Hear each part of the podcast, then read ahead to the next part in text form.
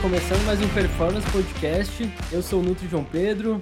E aí, galera, eu sou o treinador Gabriel. E no episódio de hoje a gente vai falar muito sobre o mundo do poker, tudo que a gente puder conversar hoje sobre. É, e para isso a gente trouxe um convidado que é o Kelvin Kerber, e é o cara que fez 100k de dólares num lobby de hotel, né, Kelvin, através do celular. É, se apresenta aí pra gente. E aí, tudo bem? Então, meu nome é Kelvin, Kelvin Kerber, é, tenho 30 anos, sou natural de Cascavel, no Paraná, moro em Balneário eu, desde os três anos, então, minha vida toda aqui em Balneário. É, eu jogo um pouco profissionalmente desde 2011, desde que eu tinha 19 anos, estou entrando aí no, no meu 12 ano jogando, né, é, de temporada, mas 10 anos e meio que eu jogo profissionalmente.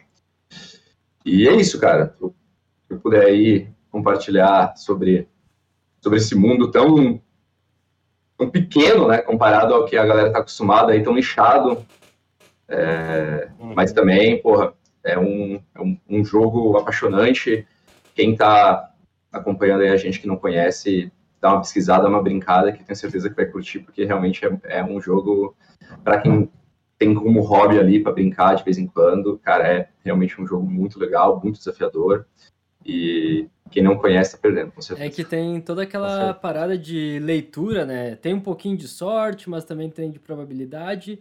E eu acredito que tu vai poder falar com mais precisão do que eu. Toda aquela parada de leitura de jogo das outras pessoas, né? Da, da, das, do comportamento de cada um. E, cara, eu já joguei é, um pouco de poker aí na minha vida, mas só perdi dinheiro. Sempre com os amigos, só. sempre a gente apostava ali um valor ali mínimo e sempre perdi. Todas as vezes, todas. É verdade. A última vez que eu joguei com, contigo também perdi lá pro, pro Cara, é, assim, o, entre quem brinca de poker e quem é profissional, a proporção de quem é profissional é minúscula, né? Mas tem que ter essa base aí brincando e, e, e, e jogando esses, esses limites. Essa, tipo, a gente, para chegar no nosso mundo aqui do, do, profissional de poker, cara, toda a base é esses home games mesmo, tá ligado? Que você falou, ah, toda vez que eu joguei, e aí o cara que ganhou provavelmente foi jogar um outro jogo, ou foi num clube jogar um jogo, ou jogou na internet, e no fim, tipo, é uma, é uma grande pirâmide mesmo, que acaba tendo como base esses home games, esses pequenos home games mesmo, essas pequenas brincadeiras que você citou, é, acaba sendo realmente a base do jogo, cara. Não, assim que a galera é introduzida, né, ao jogo. Hoje tem, hoje tem internet, então eu mesmo fui introduzido através da internet, mas a maioria no poker acaba sendo uma questão social, assim, cada, ah, não sei para jogar um poker, ah, não sei, não sei jogar. Não, a gente ensina, relaxa, é baratinho ali, a gente coloca 10 pila, 20 pila, toma uma cerveja e vamos jogar. É basicamente isso, é mais pela brincadeira uhum. e, pô, deve ser, né, cara, o, o vencedor ali da mesa da, começa a jogar um pouquinho mais online ali, começa a ganhar uma mesa, duas, e daí deve ser apaixonado. É, dá uma despertada, dá uma despertada, assim, dá uma, dá, um, dá, sente um foguinho ali quando o cara ganha, o cara fica e querendo viver aquilo de novo. E assim, Kelvin, não sei se tu já deu uma olhada no, no Performance Podcast, né? Mas, bom, o nome uhum. já diz tudo sobre performance e geralmente Sim. a gente, tu, tu, é o nosso primeiro convidado, digamos, uh, a parte, assim, do que a gente sempre estava trazendo. A gente sempre trazia alguém... De uma área diferente, De uma área né? diferente, exato. A gente sempre trazia alguém do esporte ou então alguém da nutrição. E, cara, a gente, a gente decidiu uh, te convidar justamente porque, querendo ou não, o poker exige performance, né? É, e a gente quer é, dissecar, assim, como é que é a tua rotina e tudo mais, para saber como é que tu chegou num nível tão elevado do, do poker, né? É, cara, e diferente dos outros esportes, porque, pô, imaginar um, sei lá, um nadador, né? Ele, ele depende puramente da performance dele na hora da prova e tudo mais. E ele se prepara por muito tempo para uma prova de segundos, ou às vezes, né, se for um pouco mais longa, poucos minutos ali. É, ou até, sei lá, um jogo de futebol, um jogo de vôlei, esses esportes coletivos, vai durar no máximo uma ali uma hora, hora e meia, duas. uma hora de fato jogando, né? Assim, de fato, de fato jogando, o cara fica uma hora. É, o poker é, é, é diferente, porque você fica 10, 12, 14, até 16 horas jogando. Tipo, uma e... partida, uma, uma única partida. Então, não necessariamente. Pode acontecer assim, mas não é o comum, né? Mas o jogador profissional de poker, ele ele senta para jogar, é, cara, por exemplo, num, num, dia normal, num domingo, que é o dia mais importante, eu sento no computador entre 11 e 1 hora da tarde, depende do domingo, se tem algum torneio especial, alguma coisa assim, mas vamos colocar aí meio-dia, pô, eu vou sair do computador duas da manhã, tá ligado? E são 14 horas, isso assim, seria um domingo padrão. Às vezes acontece de ficar de durar 11 horas, às vezes acontece de durar 6, 17 horas. Mas o padrão ali fica entre 12 e 14 horas. E, cara, eu tenho que performar durante as 12, 14 horas que eu tô lá, tá ligado? Porque uhum. é. E ele, e ele, é um jogo que, assim, se você vai mal, você perde dinheiro diretamente. Não é que assim, ah, fui mal, fiz um tempo ruim aqui, fui mal. Não, é, você foi mal, você vai perder dinheiro, irmão. Não tem pra onde correr, tá ligado? E. Então, assim, é muito desafiador. A, a luta realmente nossa é conseguir performar por tantas horas. É claro que é impossível, né? Imagina, você vai conseguir performar o teu melhor por 12 horas. Não, é, é totalmente inviável. Simplesmente não tem como mesmo. Então, a nossa luta é para esticar o máximo. A gente tem picos. É, durante uma sessão de 12 horas, provavelmente a gente consegue atingir, assim, jogar mesmo o nosso melhor poker e tudo mais, ali por duas horas e meia, três horas. E tem maneiras de, de reacender. Então, assim, no poker, o que a gente busca? A gente chama, a gente tem nosso win game, né? Então, a gente está no nosso melhor momento, nosso melhor jogo, nosso jogo mesmo. E o que a gente evolui que a gente trabalha muito para evoluir também, é o nosso big game, que é o que muitas vezes a gente fica ali navegando durante uma sessão. Daquelas 12 horas, a maior parte do tempo a gente está no nosso big game mesmo. E a gente trabalha muito para que o nosso, o nosso jogo, que ele. O, o, o, impulso, o instinto, aquilo que demanda pouca energia nossa, a tomada de decisão mais rápida, ela seja a melhor possível. Porque a gente sabe que não tem como estar o tempo todo gastando neurônio em toda a decisão. Imagina, eu jogo 4 mil mãos no domingo Cara, se eu gastar energia em toda mão, tipo, é inviável. Eu vou dormir fritando, vou dormir, dormir 18 horas. Então, a nossa quando a gente estuda, quando a gente melhora, é, parte disso é focado também em melhorar o nosso jogo, é, nosso B-game mesmo, tá ligado? E, consequentemente, o nosso A-game melhora. Uhum. E tu joga todo dia? Não, cara, assim, eu comecei em 2011, né? Quando eu comecei, é, eu jogava todos os dias, assim, segunda a segunda mesmo, porque eu tava realmente correndo atrás de fazer acontecer ali naquela época, né? Já, já então, com tinha envolvido, ou tipo, já era te... ou ainda era teste? Isso. Vou voltar para explicar. É, eu conheci o poker mesmo em 2009, através das comunidades de Orkut na época, que bombavam e tudo mais. Então, lá, lá eu conheci o poker, brinquei algumas vezes, só dinheiro fictício, então nada muito sério. E, cara, eu acho que não tem dinheiro envolvido, você não leva, acaba não levando muito a sério mesmo. Então brinquei algumas vezes e ficava nessa. Aí, em 2010, fiquei um tempo sem jogar, joguei um torneio valendo dinheiro, me deram a inscrição. Sim, jogou sete pessoas, era uma comunidade de, ainda da época dessa comunidade de Orkut, era uma comunidade de tênis, lá, ah, vamos fazer um poker aqui para essa galera da comunidade, não sei o quê. Eu sempre fui muito ligado a esporte, eu cheguei a estudar educação física, então eu gosto bastante de, de todos os esportes que você imaginar. É, e na época, eu estava acompanhando um pouco mais de perto o tênis, e acabei jogando lá e ganhei o torneio. Aí deu 4 dólares de premiação. Cara, basicamente minha carreira começou aí. Então, em 2010, eu comecei a levar um pouco mais a sério, transformei aqueles 4 dólares em, assim, claro, demorou bastante, mas, sei lá, 100 dólares no intervalo de muitos meses. Não, não que fosse algo que desse para viver daquilo, mas estava começando a, a tomar, a, a, tomar corpo, sabe? Então, eu, eu Trabalhava, chegava em casa, jogava, não todo dia, mas assim, já estava virando já algo. Você tinha? Eu tinha, nessa época, 18. 18. E o que acontece no poker, a gente tem muitos times. Igual, eu tenho um time de poker. Tá aqui, não dá para ler que tá o contrário. Samba, poker, Samba poker, poker Team. Isso. E daí, na época, me convidaram para fazer parte de um time. Só que eu trabalhava, eu trabalhava numa ótica, tinha um emprego normal ali. Morava com minha mãe, eu e ela. E me convidaram para fazer parte. Só que daí eu tinha que que largaram o emprego. É, quando eles te convidam, o que, que eles te dão? Eles te dão o dinheiro para você jogar e te dão as aulas. Então eles vão te ensinar a jogar, vão te dar o dinheiro e vão reter uma parte dos, seus, dos lucros. É, e na época eu até recusei assim, a proposta. Falei, cara, eu te ganhar um salário lá mínimo, mas a condição em casa era muito fodida, assim, tipo, precisava realmente daquela grana, não tinha o que fazer, tipo, não dava para tipo, Nessa época você já jogava bem? Como é que os caras... Não, não, não. Então, é porque eles, eles investem em potencial mesmo, né? Então, assim, eu era um moleque de 19 anos. Ah, então, eu, eu naturalmente era um perfil interessante. Porque era um cara novo. Uhum. Então, numa análise superficial, fala assim, não, esse cara aqui, ele, ele tem esse nível que é baixo, mas, porra, dá pra trabalhar pra caralho. Então, beleza. Então, é muito mais focado, assim, eu prefiro muito pegar um, um, um moleque de 18 anos que não, nunca jogou poker na vida do que um cara de 30, com dois filhos, mas que já tem uma base boa. tá ligado? O cara de 18 anos, beleza, ele vai demorar mais para começar a, é, a, a, ser lucrativo e tudo mais, mas o, a, o teto dele é mais alto, né? Uhum. Então era mais ou menos isso.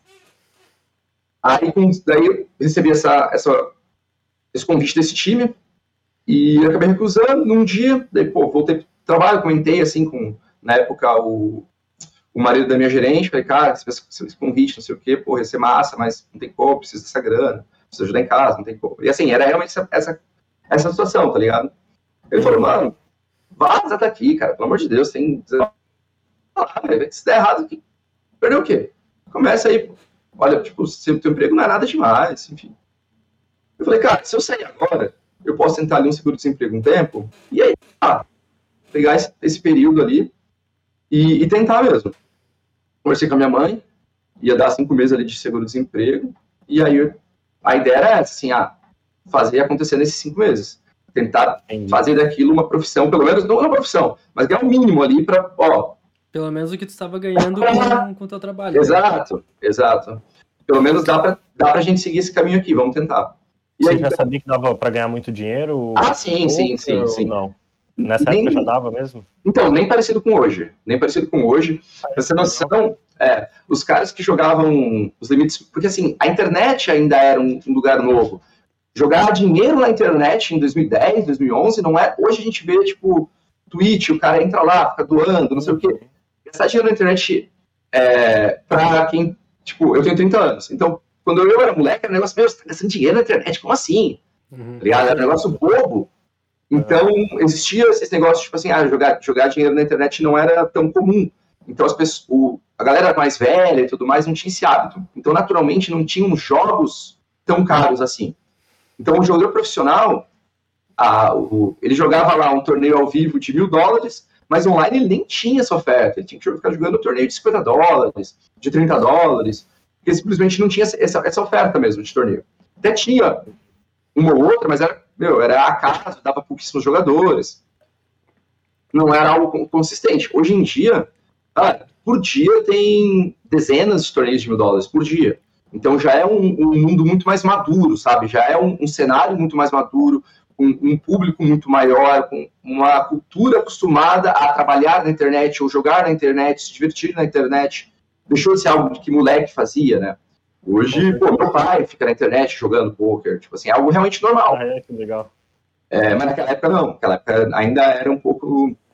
Ainda era, a internet ainda é jovem ainda, né? A internet é um mundo muito jovem, mas naquela época era mais ainda. E a tua família então... foi de boa com a tua decisão, assim, ou meio que tentaram te não deixar com que tu saísse do, do emprego e tal? Achavam que isso aí era uma coisa meio meio de outro planeta mesmo, né? Porque realmente é. parece. E, e, era mesmo, cara, era mesmo. Eu sempre fui muito independente, tá ligado, cara? Eu sempre trabalhei, então, tipo assim, desde que eu tenho 12 anos eu trabalho, tenho meu próprio salário e tudo mais. Então, eu sempre fui muito, muito independente. Então, a questão ali dos meus pais era mais a minha responsabilidade, né? Meus pais são separados. É, então, assim, eu tinha uma responsabilidade com a minha mãe. A partir do momento que eu estivesse cumprindo com essa responsabilidade, cara, foda-se o que eu tava fazendo, tá ligado? Ela, ela tem, sempre teve muita é, cara, nunca dei motivo para ela pensar nada, tipo, que, ah, aí não é o caminho, ou qualquer coisa, ligado? Ela sempre, tipo, deu muito, muito respaldo para a decisão que eu tomasse. Primeiro, porque eu, eu sempre tipo, fui muito independente, como eu falei, desde, desde muito jovem. E nunca dei nenhum motivo para ela achar que eu não ia tomar uma, uma, boa decisão ou qualquer coisa do tipo. Mas sim, existia um nariz torcido no começo, tipo, porra é essa, tá ligado? Mas, cara, isso até entrar dinheiro, começar a entrar dinheiro, até começar a ser algo sólido, aí a, a, desconfiança cai por terra na hora, né? Porque você tá, tá vendo acontecer e tá vendo a paixão ali, tá vendo, tipo, o tesão de fazer aquilo. Pô, via eu ficar 12, 14 horas todo santo dia ali jogando. Claramente eu estava interessado por aquilo, né? Acho que a coisa mais importante da gente fazer é fazer algo que a gente se interessa, né? Porque deixa de ser penoso, fica simples, as coisas fluem. É fácil fazer bem feito quando é interessante fazer aquilo em primeiro lugar. Né? Uhum. E para mim sempre foi interessante, então assim, acabou não, não criando uma. No começo, até começar a entrar o dinheiro, sim, tinha um nariz de torcida ali, mas aquele negócio que eu vi de longe, assim, é. Talvez preferisse que eu tivesse uma faculdade. E nem era uma opção, na realidade, de fazer uma faculdade, tá ligado? Tipo, não tinha grana mesmo, real. Então, hum, Não é como se eu estivesse trocando algo, algo, algo, mais sólido, necessariamente. Sim, pô, e 14 horas era provavelmente mais tempo do que tu ficava no teu trabalho antigo, né? É, então. E, assim, né, ficava no trabalho antigo com, putz, cara, matando tempo pra caralho, cara, aquela coisa. É muito chato, cara. Esse emprego é. comum, é conveniente. É, é muito chato, simplesmente. Tipo assim, não tem tesão nenhum ficar lá pegando nota fiscal, registrando negócio. Puta porra do caralho. Não tá tem ligado? uma motivação, na verdade, né? É, e ainda mais que eu sei, eu, tipo, eu estudei educação física, né? Como eu falei, por que, que eu fiz isso? Sempre gostei muito de treinamento esportivo. Sempre gostei muito, muito, muito, desde moleque. Era algo que sempre me interessou. Então eu treino educação física porque eu queria seguir nessa área. Então eu não queria estar no computador, não queria estar na frente é, de uma sentado numa cadeira, vendo número, resolvendo coisa, ou trabalhava na aula cadastrando óculos lá, era muito chato para mim aquilo. Eu queria realmente estar fazendo alguma coisa que envolvesse performance, que foi o que eu sempre curti.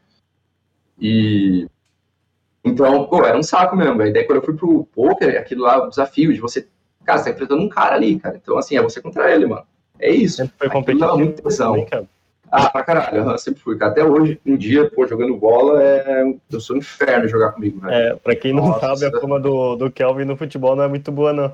O, Porque o irmão quebra, dele, quebra as canelas o, da, da o sócio. Nossa, chato, velho. Mas reclama o tempo inteiro. É. Foda, é difícil Mas controlar. Mas é competitividade, né, cara? Não tem Ainda mais que na intimidade, cara, aí fudeu. Aí deu ruim. Cara, e assim... E como é que foi a evolução? Falei, falei então, ali desde o que você começou a, a perceber que, que tava, tava rolando, foi aqueles cinco meses, você falou que tinha ali o seguro, né, do, que saiu do trabalho. Isso. Quanto tempo demorou para você ver algum retorno, pelo menos equivalente ali ao do, ao do antigo emprego? Foi bem rápido, cara, foi bem rápido. Foi três meses eu já tava, tipo, sólido, assim, sabe? Eu falei, cara, é que eu... time, né? É, eu já tava conseguindo ganhar dinheiro suficiente para pagar o que eu cumprir com as minhas obrigações. É, é que eu fiz desses cinco meses, cara, eu joguei o que um jogador joga em um ano, um ano e pouco, tá ligado? Então eu realmente aproveitei ao máximo aquele tempo, eu maximizei Sim. aquela janela ao máximo mesmo. É, eu vi o ano, em 2012 foi o primeiro, meu primeiro ano completo como profissional, né? Então eu tinha só cinco meses de carreira e eu entrei jogando, assim, o torneio mais caro que eu podia jogar era 11 dólares, cara, imagina, era realmente hum. limites ah, muito baixos, era uma coisa muito baratinha, era um torneio de 3, 4, 5 dólares. E uma penca de torneio, uma penca, assim, todo dia. Cara, Quando vira o ano. E tu meio falar. que montava assim, uma rotina para otimizar, assim. Não. ou então simplesmente acordava, sentava no PC e já era. E ficava. Eu literalmente começava a jogar 10 minutos depois de acordar. Era assim, tudo. Hoje em dia eu não faço isso porque hoje em dia existe uma, a exigência do nível que eu jogo é muito mais alta. Precisa estar sempre concentrado, época, né? É, eu jogo os torneios mais difíceis do mundo, high stakes real, assim, tá ligado? Eu jogo contra os melhores jogadores do mundo diariamente. E eu não posso tipo, não me preparar adequadamente para sentar e, e, render, porque é o detalhe, assim, quem é melhor, eu ou o cara? Ninguém, mas quem tá melhor aquele dia é o cara que vai se sobressair, é o cara que vai gerar um, um, um valor esperado superior. Na prática tem a sorte, que nem você até comentou antes, né? Então, o que de fato vai acontecer no curto prazo, a gente não sabe. A gente só senta e espera o estar gerando algum valor aquele dia e a gente sabe quando gerou e quando não gerou. Sim. É igual é, eu estava conversando com o Kelvin outro dia que eu perguntei para ele, né, é, nessa relação de ser o melhor e tal, é, que basicamente é quem erra menos, né?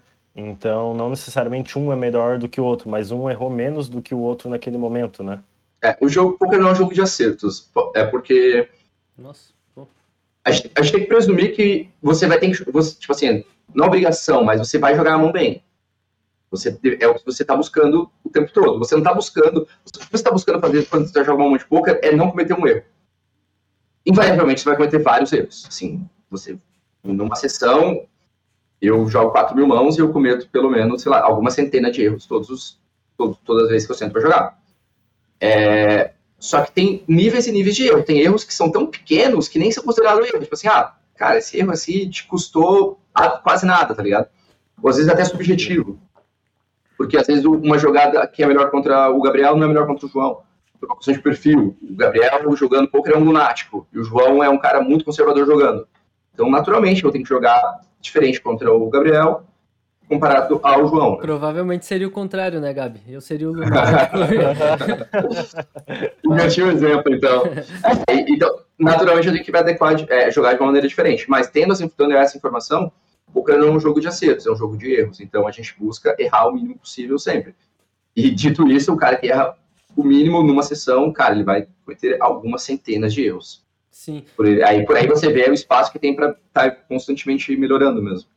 Uhum. E cara, existe, sei lá, algum treinamento, é muita prática para essa questão de leitura? Porque tu joga mais o poker online, né? Mas tu joga uhum. também presencial, ali vendo as pessoas e tudo mais? Sim, sim, eu jogo, eu jogo presencial praticamente desde que eu comecei. Tem até alguns troféus, não sei se dá pra ver direito no fim. Dá, dá pra, ver, de longe. De longe é, tem alguns pendurados aqui. Cara, eu jogo presencial faz bastante tempo já, mas hoje em dia eu jogo menos presencial porque a nossa moeda é, é uma merda, né? Então eu jogo na internet em dólar. Tipo, não vale a pena viajar para jogar um torneio em real. Porque eu jogo um torneio de. Numa sessão de. normal, assim, o meu investimento diário, ele fica entre 10 e 15 mil dólares num dia. Como é que eu vou viajar para jogar um torneio em real, tá ligado? Tipo, não vai ter essa oferta, não vai ter um torneio lá de 50 mil reais rolando, não, não existe isso. Uhum. Então, viajar para jogar um torneio de 2 mil reais, de 3 mil reais, não vale a pena. É, eu acabo viajando porque eu preciso expor a marca. Hoje o samba é o maior time do mundo, então eu tenho que estar tá aparecendo. Meu rosto é o rosto do samba, porque eu criei o time lá em 2014. Hoje a gente tem vários sócios, somos em nove. Mas eu comecei o time, o time é muito atrelado a mim a minha imagem. Então eu tenho que estar viajando, tenho que estar aparecendo, até para angariar jogadores, enfim, é importante. Mas eu majoritariamente, o meu foco buscando os melhores torneios é acaba ficando no exterior mesmo. Então, que daí são torneios em euros, né? Ah, vai jogar um torneio de 2 mil euros, 3 mil euros. Já é alguma coisa, assim, né, comparado a real.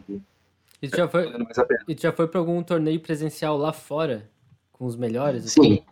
E, sim, sim. E, tipo, tem alguma, sei lá, alguma etapa antecessora para tu ser classificado para um torneio mundial? Não. não sei. Como é que Ele, funciona? O, tem só jogo, porque é um jogo muito democrático, mano. Se você pagar o teu banho, acabou, filho. Você vai receber tuas fichas e você vai fazer o que você quiser com as tuas fichas. Tá, entendi. Eu poderia ir lá entendi. se eu tivesse com a grana e já era. E jogar uhum. o. O que eu ia achar ótimo, inclusive. Verdade. é... E como é que foi teu primeiro torneio? É, foi, foi no mesmo ano que você começou ali no online, é, é, diretão, assim, e, e ficou bom? E como é que foi tua sensação no primeiro torneio presencial, assim? Sim, cara, é muito louco, velho. Porque eu ia jogar. Meu primeiro torneio presencial que eu fui jogar, cara, eu tremia tudo, velho. Era muito engraçado. Eu, tipo, nem é que você tá blefando, não, você tá muito nervoso em todo mundo que você joga, porque você tá jogando, tipo. Tem muita gente olhando, né? E, uhum. enfim, naturalmente fica nervoso. E, e, e, é, e, é, muito louco isso, essa evolução. É, um dos últimos torneios que eu joguei em, em Barcelona, cara, eu tava, tipo, testando 30 jogadores, falando 2 milhões de dólares pro campeão e eu tava na, mesa televisionada, meu, milhares de pessoas assistindo, e eu tava lá dando um all-in no River, blefando com a maior cara de paisagem do mundo, tipo, relaxadão, porque eu sabia que aquela era a melhor jogada. Então, o, o, processo, ele, ele, vai muito disso, sabe? Tipo assim, no começo, qualquer mão que você joga, você fica nervoso. E no final, a única coisa que deixa nervoso é quando você tá numa mão e você não sabe se você tá fazendo a jogada certa. Putz, aí é o um inferno, cara. Aí você começa a pensar, e às vezes o cara tá lá pensando, você tá num blefe, ou até você tá, tá, tá com a mão boa e você começa a pensar, será que eu joguei certo? Daí, às vezes, você acha um furo na, na tua mão, porque jogar, jogar uma mão de poker é contar uma história. Você tem as rodadas de aposta. E cada rodada de aposta passa uma mensagem. Então, você recebe as cartas, você faz uma aposta. Ou você paga uma aposta, você passa uma mensagem.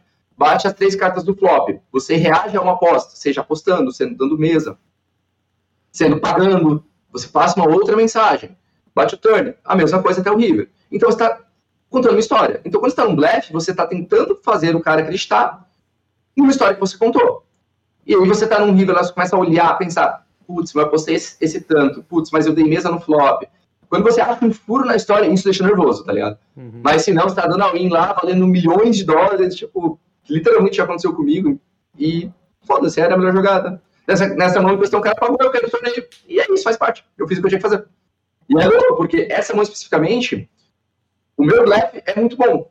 E o call dele é muito ruim. Só que ele tava certo e eu tava blefando. Só que ele vai acertar esse call 15% das vezes. E ele não pode acertar esse call tão pouco, ele tem que acertar mais, ele tem que acertar um terço das vezes, pelo menos. Então o call dele é ruim, mas aquela hora, naquele momento, eu tava blefando. E uhum. é louco isso, porque eu, faço, eu fiz a melhor jogada e eu fui eliminado do torneio.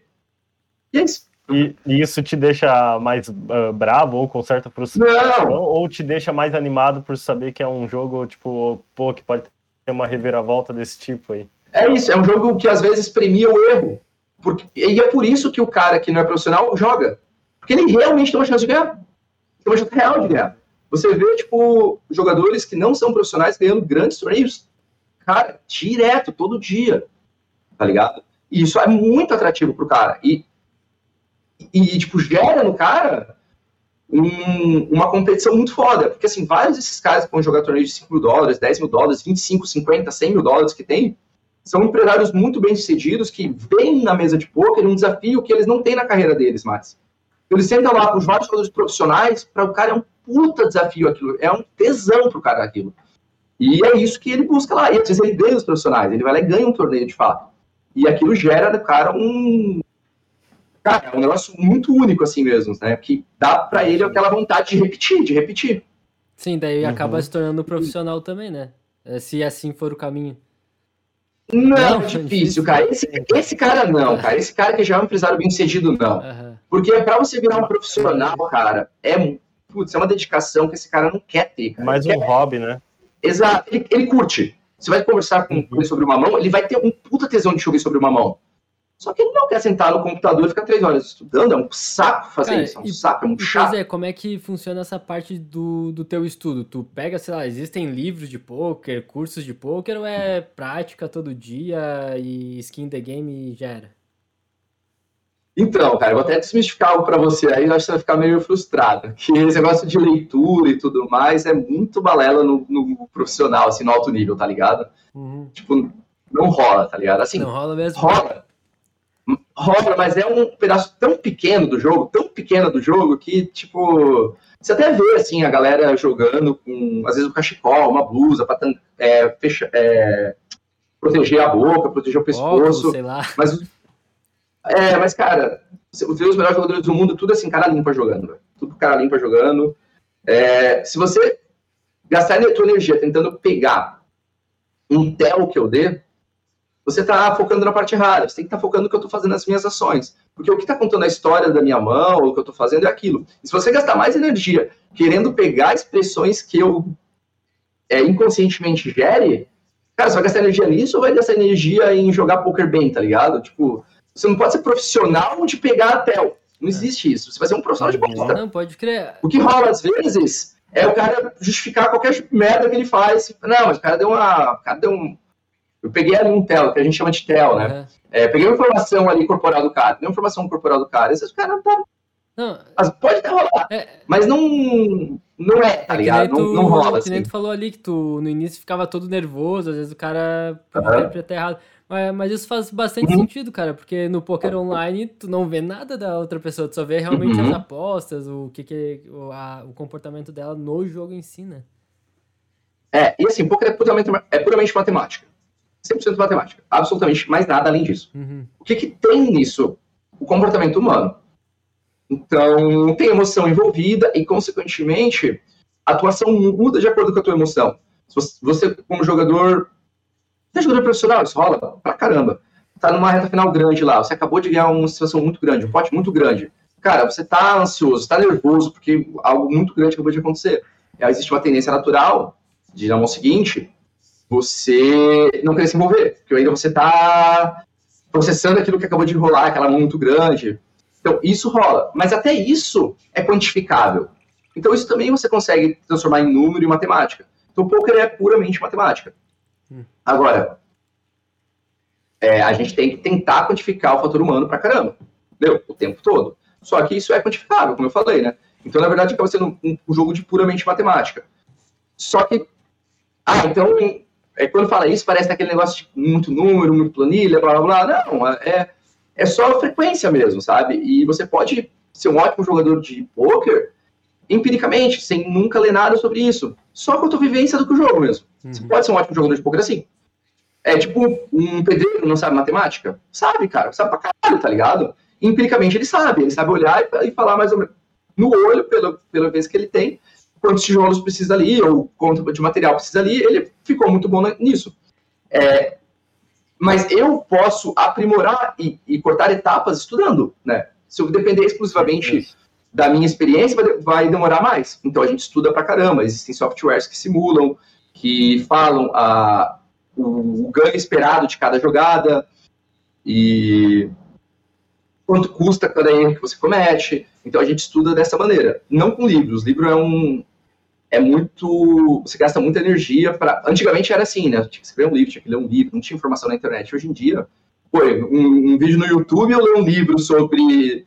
Sei lá, vai fazer uma receita, cara. Você nunca fez na tua vida. Onde que você vai ver? Você vai, vai ler a receita ou você vai colocar no, no YouTube? YouTube, certo, com certeza. É muito mais rápido, né? É. Então a mesma é coisa. É mais mastigado ali, mais acessível.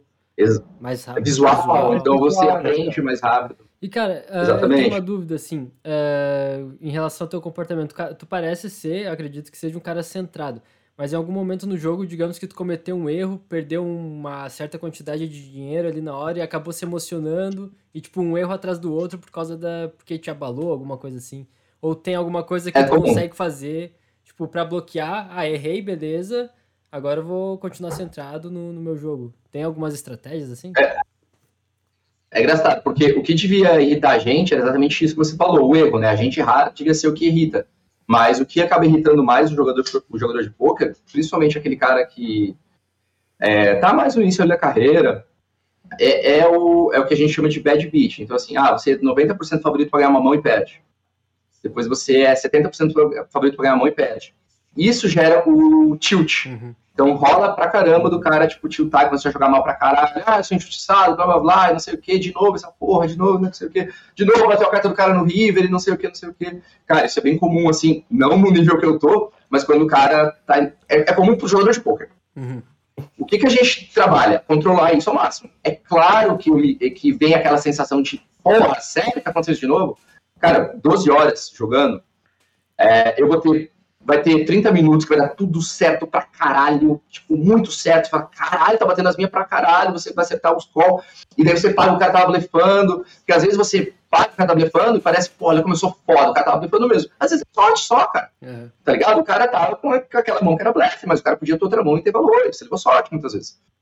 E Daí toda vez que você vai, você tem a melhor mão. Isso também é sorte, muitas vezes. Tipo, toda vez que você tem um par de dama, o cara tem par de valete, tem par de 10. Às vezes tem par de dama, o cara tem par de rei, par de as, fica se fudendo. E o cara pode ter ambas as mãos e o cara vai dar win da mesma maneira. É... E depois rola que o cara, toda a mão que você joga, você perde. Isso, cara, num dia, você vive isso várias e várias vezes. Várias, várias vezes.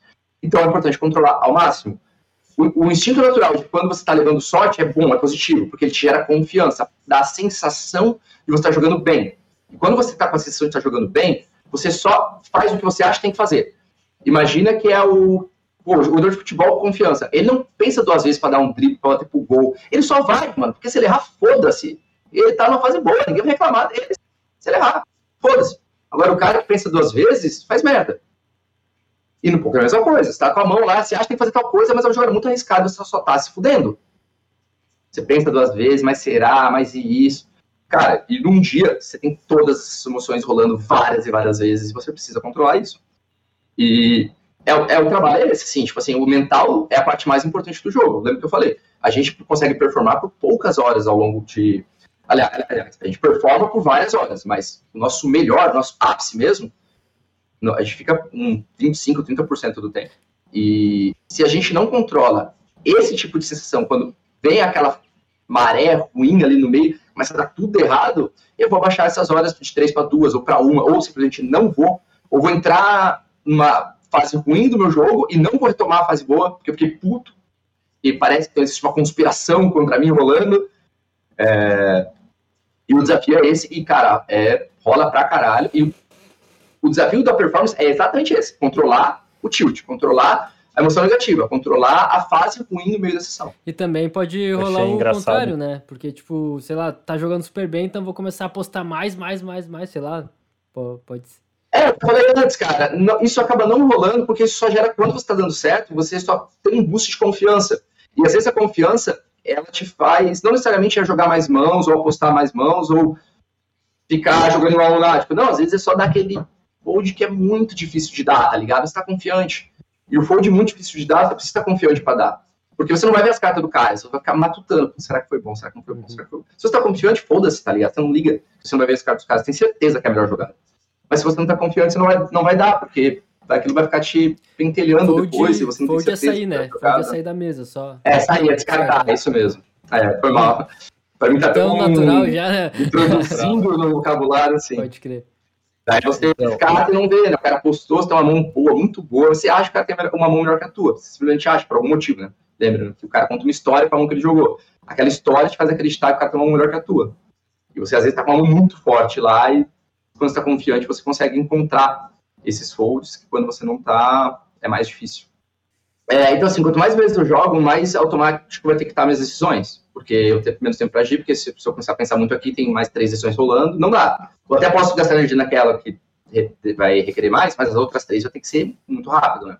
Então eu acabo jogando mais tempo no meu P-game aquelas outras, aquelas outros torneios. O que que seria? Isso vai... Tu falou já disso P-game, A-game. É, a game é, é o melhor jogo, né? O, tipo assim, o A-game, o A-game é o teu melhor jogo. É o que mais vai. É, é o que mais é vai. Não, não, é a tua melhor performance. É quando você tá no teu melhor momento. Que você tá gastando mais energia, que você tá gastando. É, no teu, o, o teu ápice de, de, de capacidade sendo entregue ali. Então, você teu, escolhe teu... isso. Não, você não escolhe. Você não escolhe. Você tenta, assim, você tenta manter ele. Telas, né? Sim. E como é que tipo, você sabe que aquela tela é o A-game ou o B-game? Não. Não entendi muito bem. É, então, o A-game é o teu momento, é um momento teu. Não é a tela que. Aquela tela eu vou jogar meu melhor, aquela tela eu vou jogar. Meu... Ah, entendi, entendi. É o teu momento de, de, de ápice de, de rendimento. Então, assim, durante assim, aquela sessão que você está jogando, tipo, a da que você começou ali da, do meio-dia até as duas da manhã que você vai, tem em algum desse, dessas horas você vai ter um momento de, de A-game, que, que você diz, né? É, você, você, na verdade vai oscilar, né? Assim, minha performance começa aqui. Sim, a performance faz isso aqui, ó, ah. ao longo de um dia. Então, quando eu tô aqui em cima, eu tô no meu A-game. Eu tenho que tentar sustentar aqui o máximo de tempo. Só que não é, é impossível. Okay. Então ele cai naturalmente. Então eu tenho que tentar ficar sustentando aqui. Quanto mais telas eu jogo, mais difícil é manter aqui em cima. Porque eu tenho que tomar muita decisão, muita decisão, muita decisão.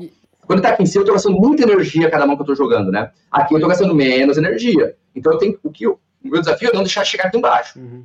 Então até essa linha aqui tá tranquilo. Então se eu trabalhar aqui, tá tranquilo. Se abaixar aqui, fudeu. Então aí preciso voltar a subir quando abaixa muito. E essa e, uhum. e, esse esse nivelamento aí que tu tá falando, esse zigue-zague é referente à tua performance mental, tipo, o quão concentrado Isso. tu consegue ficar por, por mais tempo, assim. Isso. E existem, e existem gatilhos, né, para eu conseguir atingir isso. Tipo assim, eu sei que agora eu tô numa reta final. Existem alguns gatilhos que vão me jogar para cima. Aí, uma coisa é jogar para cima, outra coisa é sustentar lá em cima, porque realmente é muito difícil, é um nível de concentração muito, muito alto. E eu já, tá cansado, você tá jogando há 4, 5 horas às vezes. Né? Agora, existe uma exigência naquele momento acima do que era antes. Beleza, eu preciso ir jogar minha performance lá para cima agora jogo, mas para sustentar. É, porra, esse é o desafio, cara. Conseguir sustentar o, teu, o jogo lá em cima o, o maior parte de tempo. Eu não sei se o João já viu, é, o Kelvin me mandou uma foto uma vez, me mostrou como que é, que eu comentei ali, que ele joga em várias telas, é, se não me engano, nove telas ao mesmo tempo, ele joga nove jogos ao mesmo Sim. tempo, tipo, é. eu acho absurdo Sim. isso. Não, nove, nove é para eu conseguir jogar o meu melhor jogo. Porque eu consigo, dá para jogar, tem, tem, quando eu comecei, era normal jogar 20 ao mesmo tempo. Nossa, tá louco. Só que o que, acontecia, o que acontecia? Hoje em dia eu jogo cerca de 26, 27% das mãos que eu recebo. Uhum, uhum. Entendeu? Então assim, eu jogo, recebo 4 mil mãos. Eu efetivamente jogo cerca de um quarto delas. Tá. Antigamente, jogava cerca de 15%. Então rolava muito, muito fold já antes. Pegava e já descartava a mão, pegava e já descartava a mão. Isso permitia jogar muitas telas ao mesmo tempo. Uhum. Jogava quando era uma mão assim, boa de cara? É, muito boa. Então, assim. Entendi. Vamos pensar que existe um ranqueamento lá de mãos, né? O Azaz é a melhor mão possível. O 7-2 é a pior mão possível. Então, qual é o top 25% de mãos? É, mas não é bem assim, tá? Mas para entender, é mais ou menos isso que eu jogo. Top 25% de mãos. Entendi. Vai ter cenário que eu vou jogar o top 15 ou vai ter cenário que eu vou jogar o top 50, depende do cenário. Mas é grosso modo o top 25. Antigamente eu jogava o top 15 só. Então tinha. Largava, descartava muito mais mãos já antes. E isso permitia jogar mais mesas, né? E daí tem cara que joga 15 meses até hoje. Só que é aquilo. Ele não consegue sustentar um nível é, alto. Se eu vou jogar com ele, eu tô jogando 9 meses, ele tá jogando 15, quem vai jogar melhor se a gente tem o mesmo nível? Eu, com certeza. Porque ele tá gastando 4 segundos para tomar uma decisão, eu tô gastando 8. Então eu vou tomar uma decisão melhor que ele, simples. Sim, e no caso, não é todos os jogos que você vai ganhar, né? Então, basicamente, o que você. É, o, o benefício bom para você é, desse volume é que você precisa ganhar uma, a maioria, basicamente, né? É. Todos, necessariamente. Não, na verdade, num dia, a gente mais perde do que ganha. Uh, é, é, é, tipo assim, é, dá pra ser bem frustrante, porque é comum você perder 10 dias seguidos jogando, assim, é muito comum, muito comum. Ano passado, eu tava perdendo até novembro. Eu estava perdendo dinheiro até novembro. Então, assim, eu estava prestes a, ficar, a, terminar um ano perdendo dinheiro. Entendi. E, tipo, pode acontecer. Em novembro, eu tive um, um final de ano muito bom, acabei fechando um, um, ano bom até. Mas até novembro eu estava perdendo. Eu já, tava até aceito, já tinha até aceitado que é novembro. É, 2021 vai ser meu primeiro ano perdendo dinheiro. Daí não, consegui salvar no final e ganhar. Mas sim, yeah. podia ter acontecido. A recuperação foi aquela mão que eu falei ali no, no lobby. Explica pra gente essa história aí que você. Cara. Que pelo celular ainda. É, então. Não, não foi aquele lá, não, cara. Foi um outro torneio, na verdade. Já tinha. Aquele, aquele torneio foi. Assim, eu tive um, um, final de ano muito, muito bom. E aquele foi um dos, dos torneios que, de, de bom resultado que eu tive. Eu fui para São Paulo jogar o Brasileiro de Poker, BSOP, que chama, é Brazilian Series of Poker. Então, eles têm algumas etapas ao longo do ano, e essa etapa, etapa de encerramento, e não estava tendo há dois anos. Né? Aí foi para lá jogar, e domingo é o dia, cara, domingo é sagrado, assim, a gente tem que dar um jeito de jogar domingo sempre, que é o dia mais importante mesmo de jogar. E daí no domingo, eu já não estava jogando nenhum torneio ao vivo, tinha sido eliminado já, é, do torneio que estava jogando lá. Joguei alguns torneios lá, né, mas o torneio que teria domingo, eu não estava jogando. Eu fui jogar online, no quarto, tudo certo.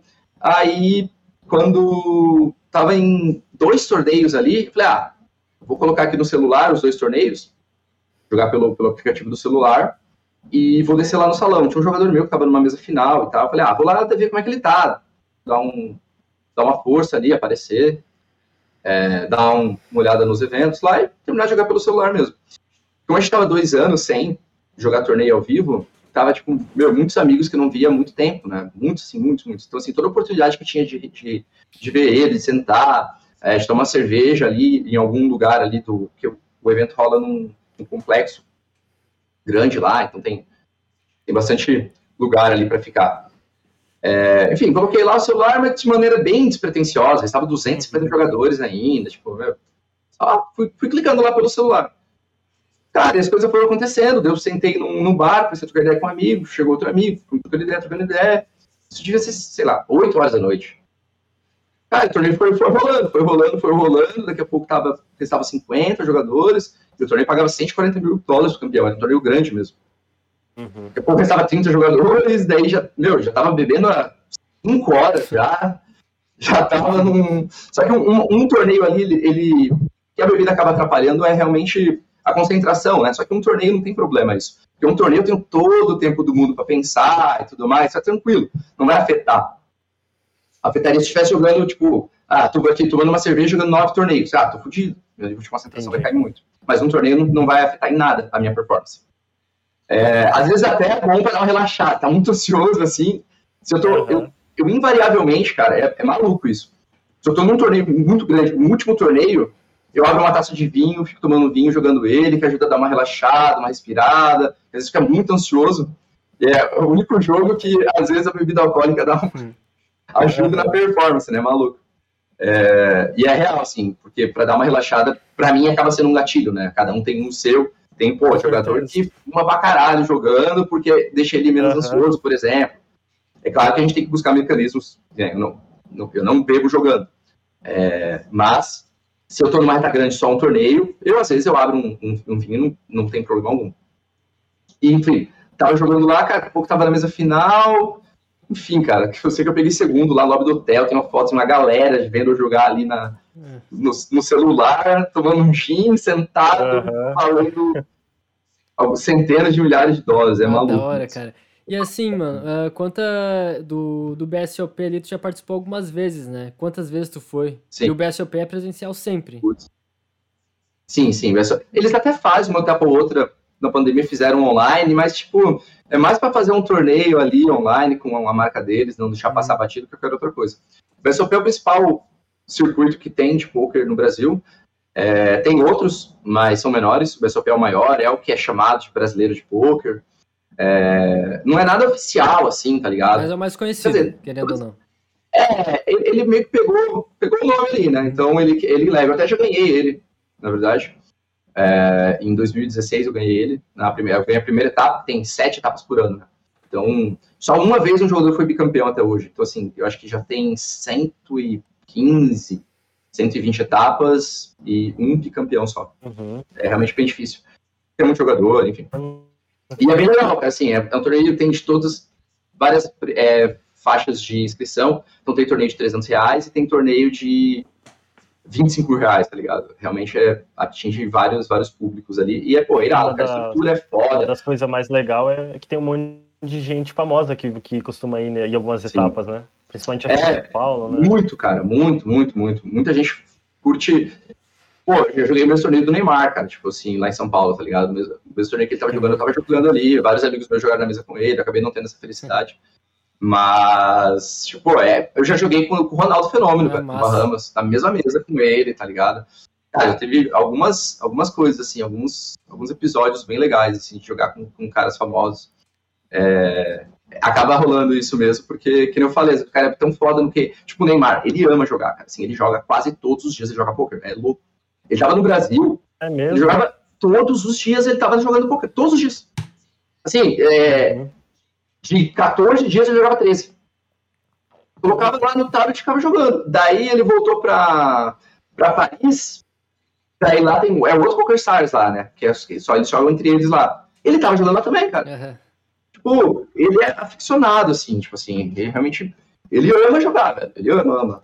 Ah, pode crer. E Legal. pra ele é um tesão diferente, né? É um tesão totalmente diferente. Uh, ô Kelvin, eu queria te perguntar se existem outros campeonatos, digamos, a nível mundial que tu participou que, sei lá, seja um nível acima do BSOP ou tão relevante quanto, algo nesse sentido. É. Tem, tem outras, tipo assim, o BSOP é o brasileiro, né? Então é o maior que tem aqui no Brasil. Aí tem o WSOP, que é o Mundial de Poker, que, é, que rola em Las Vegas. Daí lá são, tipo, 60, 65 torneios que, que, que levam ao cunha de, de é, campeonato mundial e existe o evento principal. Então, não, não, meio que assim, é difícil, não tem um campeão mundial de poker. Quem é? É, é, meio, é uma área meio cinzenta, assim, não é muito claro. Teoricamente, todo mundo que ganha um desses 65 eventos é um campeão mundial de poker. Tá, justo. É. Uh, da, uhum. Daí tem um evento principal, né? Ele, ele acaba sendo o, o mais relevante, é o torneio mais legal que tem que jogar, é o que todo mundo ama jogar. Eu já joguei ele algumas vezes. É um torneio de 10 mil dólares para em Las Vegas. É 10 mil dólares, caiu, tá fora. E é isso, cara. Assim, é o, é o evento que todo mundo espera. Então, esse é o mais prestigiado que tem. E aí tem, tem o EPT, que é o European Poker Tour. E daí rola em, na Europa, né? Como o nome diz. Daí rola em, em, Las, em Barcelona, já teve em Madrid, em Praga, em Sochi, em, cara, em várias cidades ali é, grandes cidades da Europa sempre, né? Eu já fui em todos, cara. Joguei todos esses aí que você pensar, eu já joguei. Barcelona, Bahamas, Las Vegas. Qual que foi o mais importante para você? Até hoje, assim, tanto online quanto presencial, assim, qual que você achou que foi mais da hora, ganhando ou não, como é que foi? O, o mais legal que eu joguei com certeza foi o BSOP, o Brasileiro de Poker, porque eu ganhei efetivamente, né? Esses, esses lá de fora, é, pra gente que é brasileiro é muito, é muito difícil, cara, porque a viagem é muito longa, é tudo, passagem é muito cara. Então, assim, o cara que já tá na Europa é muito mais prático para ele estar tá jogando. Então, a gente aqui no Brasil, eu vou para um torneio na Europa por ano só, tá ligado? Só é para Barcelona, praticamente. E o resto é muito inviável. Então, acaba tendo poucas oportunidades de jogar grandes torneios, assim. E, cara, eu vou lá e jogo três torneios grandes, disputando contra milhares de pessoas. É realmente muito difícil. Então, já no Brasil, que acaba indo um pouco mais, eu tipo, eu tenho vários, vários títulos bem relevantes. É, tem o, o, campeão brasileiro na BSOP, eles fizeram um evento só de campeão brasileiro, então era 100 campeões na centésima etapa, né? Era teoricamente 99 campeões ah, brasileiros, massa. mas nem todos foram e eu ganhei esse torneio também. Pô, é, e, e, lá fora, assim, acho que o melhor resultado acaba sendo, sei lá, um décimo que eu tive num torneio de 25 mil dólares de inscrição, pagava um milhão de dólares pro campeão. Daí, tipo, tem algum, algumas retas finais grandes, assim, tipo, 30 left, pagando é, cair recebendo 30 jogadores de 2, 2 mil jogadores, pagando 2 milhões de euros, outro pagando 2 milhões de dólares. Isso tem alguns. Mas, tipo assim, grande, lá fora não tem, porque é pouco torneio jogado mesmo, sabe? É, é, você tem que ter um volumar, ter um volume grande de oportunidades para conseguir uh, ter um bom resultado. Porque a curto prazo, o poker a curto prazo é muita sorte. Como eu falei, eu tava, ano passado, até novembro, eu estava perdendo dinheiro, cara. E tinha jogado 2 mil torneios. Depois de dois torneios, eu estava perdendo dinheiro. Então, é, tudo pode acontecer nesse, em poucos jogos, sabe? E é por isso que é tão apaixonante, por isso que o amador vai lá e joga, porque ele realmente pode ganhar. Uhum. Viu, Gabriel, ainda tem uma chance de ganhar. é verdade, pior que tem. Ô, Kelvin, e... E aqueles, aqueles torneios que, que você ganha, tipo, anel, bracelete e tal, como é que é isso? É, tipo, eu não, não sei direito, eu já vi uns no, na internet ali e tal.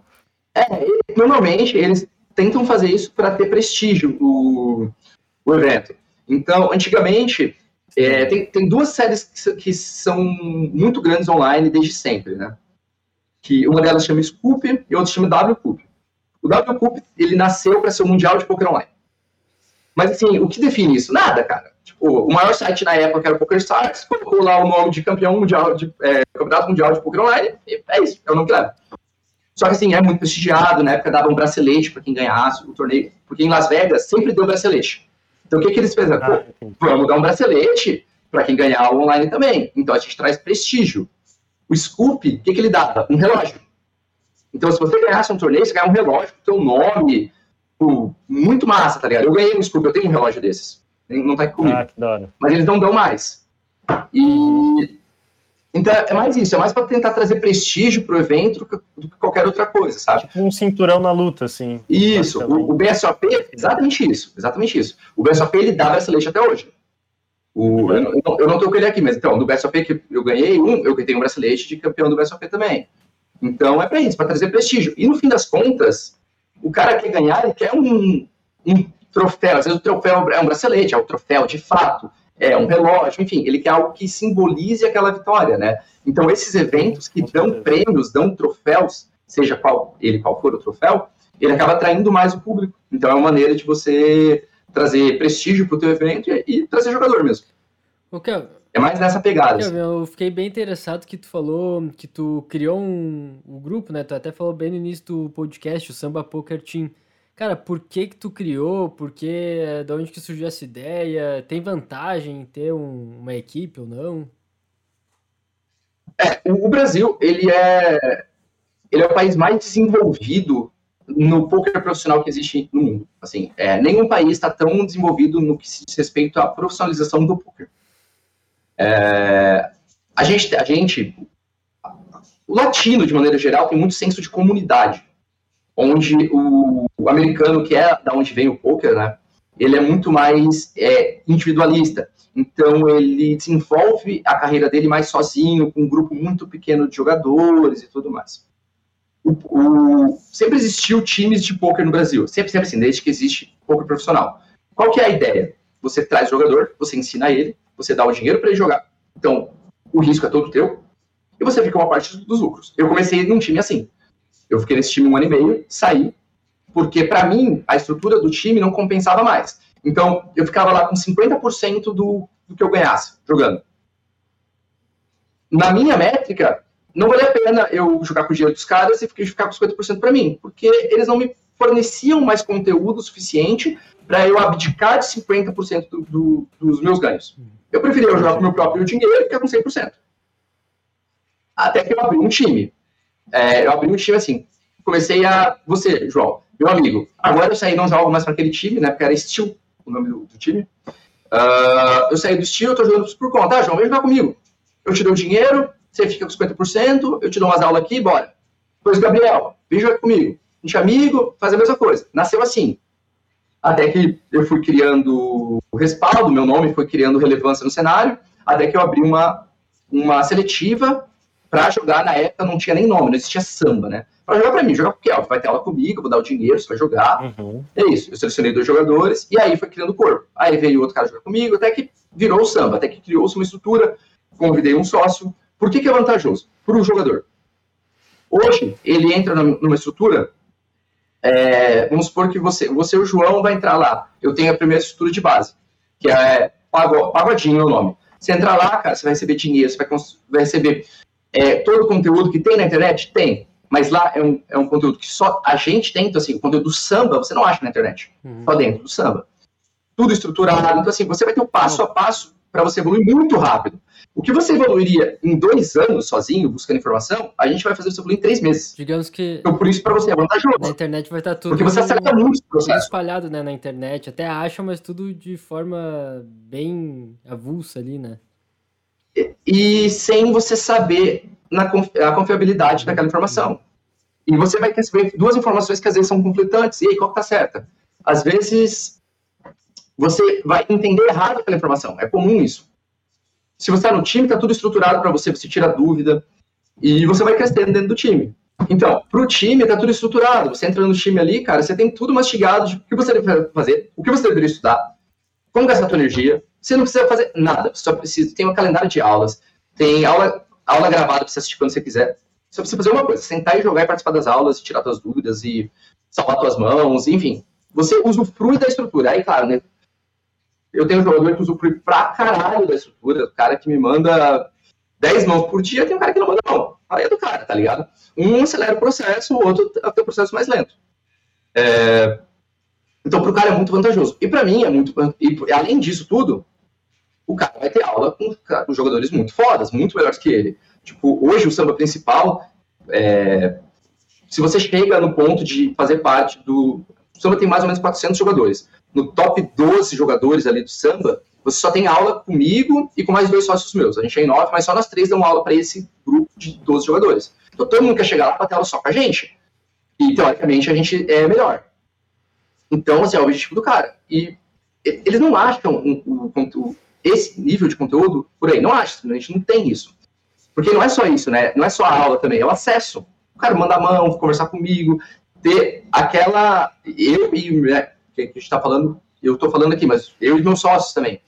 Então, fazer parte dessa da comunidade samba tem muito valor para o cara. Então, ele abdica ali. O cara, os melhores jogadores têm 55%, né? Então, ele abdica ali de 45% do que ele ganha é, para ter isso para ter acesso a gente. É basicamente isso. Enquanto a gente for relevante para ele, ele vai abdicar. Então, assim, o meu desafio qual é? Me manter relevante para esse cara. Eu tenho jogadores comigo de desde 2013, uhum. cara. O cara ainda joga para mim. Como que ele ainda joga depois de 9 anos?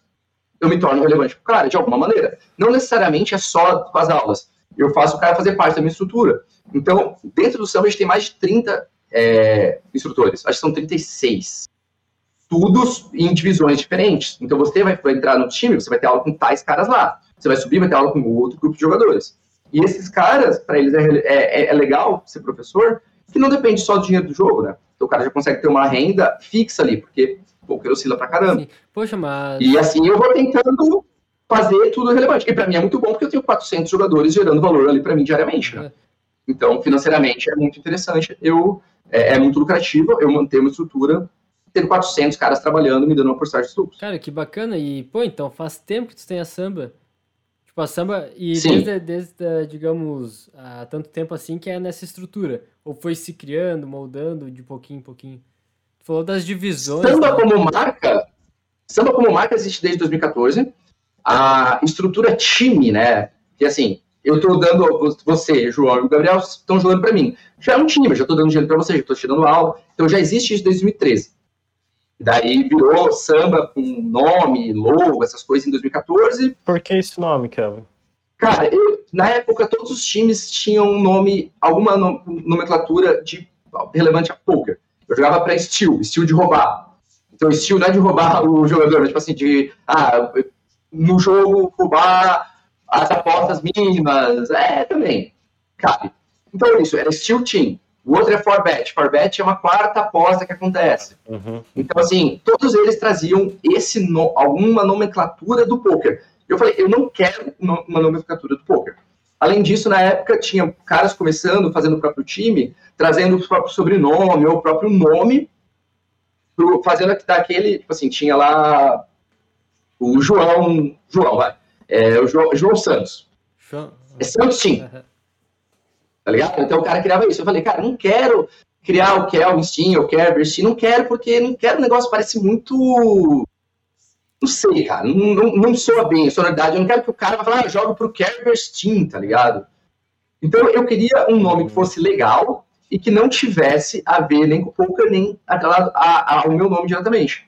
Isso, e samba surgiu. Samba é um nome legal de falar, a sonoridade é da hora, ele, ele traz o conceito do Brasil. Então, samba, cara, qualquer um sabe ler, não importa qual, qual língua você fala. Você lê samba. É verdade, é fácil. Tipo, né? é, exatamente. Então, assim, é fácil de falar a pronúncia, não importa qual língua, você consegue falar samba, é uma é pronúncia fácil. Uh, e faz sentido, assim, para Brasil. Mas curte um samba também, cara? Cara, nem tanto, cara. Eu até curto, assim, porque eu gosto de todo tipo de música. Se você me perguntar, você curte funk, curto funk pra caralho. Eu curto todo tipo de música, realmente. É, mas não, não, não, não, tinha muito a ver, não, com, com curtição, né? E como é que é as divisões uhum. dentro do, uh, aí do samba? Porque tu falou que a primeira era pagodinho, isso aí? Isso. A gente tem o pagodinho, sambinha e samba. Uhum. É isso. O, o Pagodinho é um grande grupo de jogadores que é onde mais rotaciona, é onde mais gira. É o cara que tá entrando para tentar fazer acontecer. O cara joga muito baratinho mesmo. É aquele cara que a gente pega com 18 anos que não sabe jogar. Ou o cara de 30 anos tentando dar um tiro na vida ali. Ah, tô estável aqui. Não deixa que com 30 anos o cara não tá estável, né? Tipo assim, o cara tem 40 anos, já tá estável na carreira, já. Cara, o cara tá fazendo pouco na minha profissão, gosto demais. Beleza, o cara entra lá, tenta fazer acontecer. Deixa eu interromper rapidinho. É, necessariamente quem entra no teu time é porque quer fazer isso de uma profissão ou tem alguma galera que joga pra, que entra para querer aprender e tal e joga só por diversão? Não, 100% foco profissional. A gente nem, nem coloca para dentro. Se o cara não tiver a ambição de ser um jogador profissional ou tipo, às vezes o cara não consegue naquele momento, mas ele está disposto a abrir mão. É, até, esse, até outro dia, até outro dia, literalmente, até ontem eu tinha um jogador que ele era médico, ele ficou quatro anos. Então ele já ele era formado em medicina, mas ele, cara, ele não queria trabalhar com isso.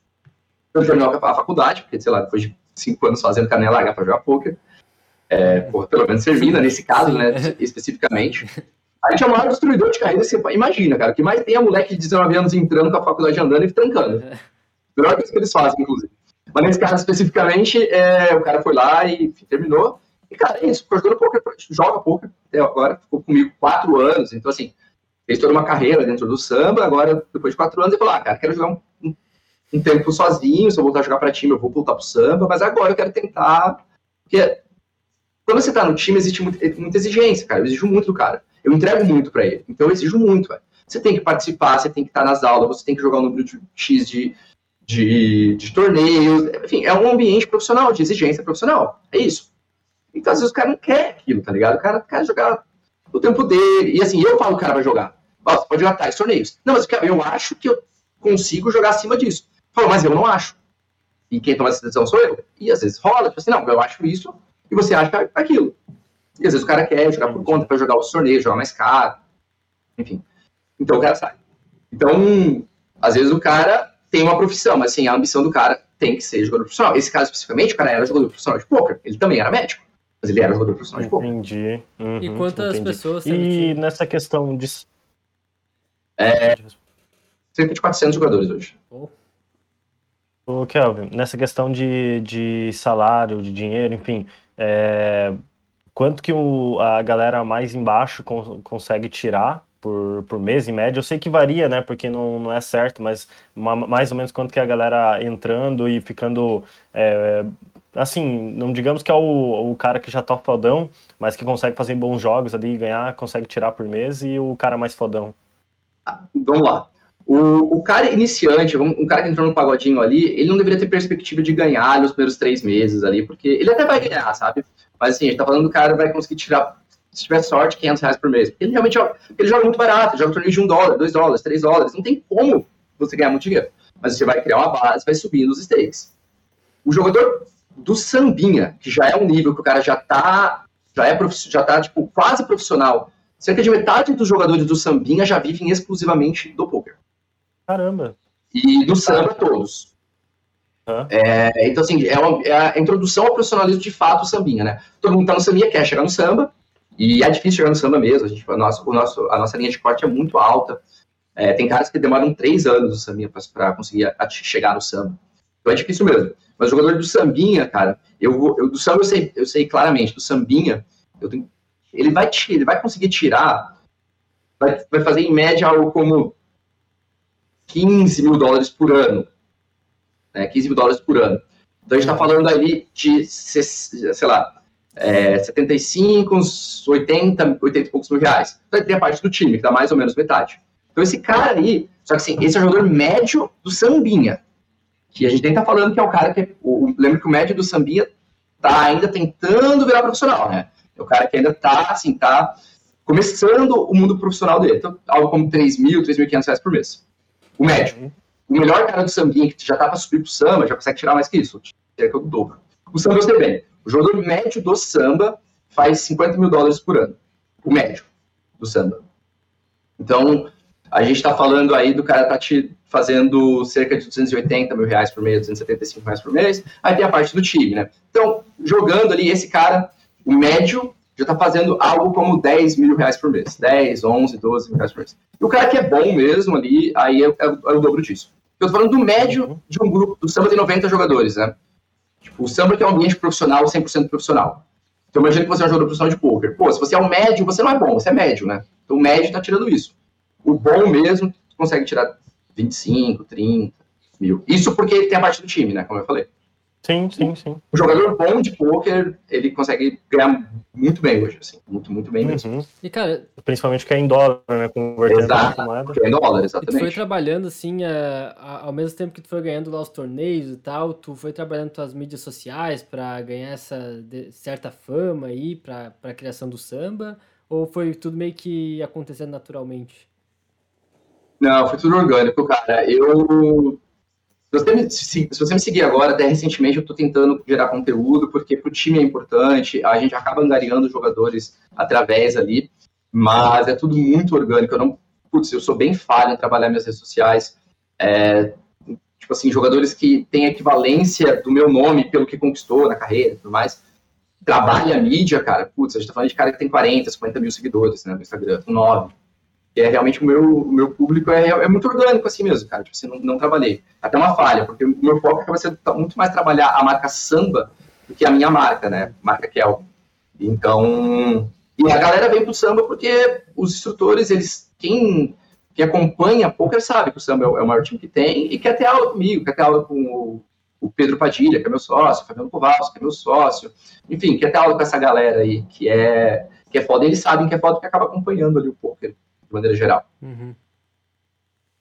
Mas hoje a gente tem tipo uma equipe de marketing que trabalha no samba, assim, toda uma estrutura de marketing bem grande, vários funcionários, enfim. Hoje a gente tem um investimento é, mensal em marketing na casa dos 30, 35 mil reais mensais só de marketing que a gente gasta. É, isso é tipo, dois anos atrás era 3 mil reais custo de marketing nosso, sabe? Então é algo que a gente está investindo uhum. mais agora.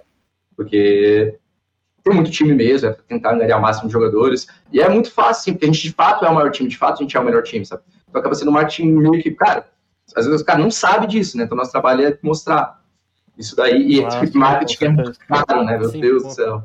Aí é. Uhum. Inclusive tem um canal no YouTube, né, hoje em dia do samba. Tem. Tem uns vídeos lá, né? É, a gente gera muito conteúdo. A gente não, é, não foca muito no YouTube porque seria um custo extra ainda, é mais um, uma equipe ali, então a gente acaba focando mais ali em gerar um conteúdo legal no Instagram. A gente, hoje a gente está com uma agenda de tweet bem sólida, acho que três ou quatro vezes por semana a gente faz tweet atualmente, até rola no YouTube, né? Mas o mesmo, né? na Twitch é muito mais muito, mais, muito hum. maior, né? Eu dei uma aula essa semana aberta e era tipo 250 pessoas na Twitch e 10 no YouTube. Então hoje a Twitch está ah, muito mais entendi. bombada. Aham. Uhum.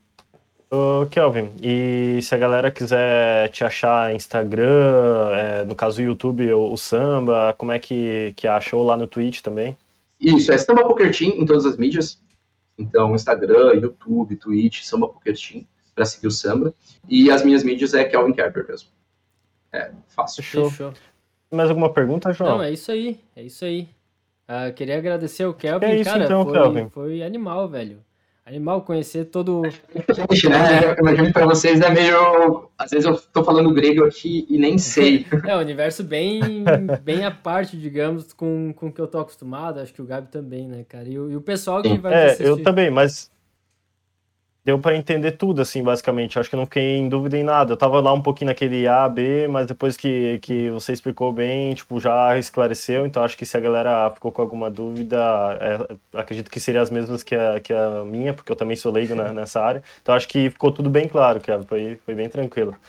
Não, beleza. Se alguém quiser tirar alguma dúvida também, que tá acompanhando e não entendeu alguma coisa, quiser perguntar lá, pô, só mandar mensagem que eu tiro a dúvida aí com o maior prazer. Aí, valeu. Fechou então, encerrando mais um. É, obrigado por me receber. Galera.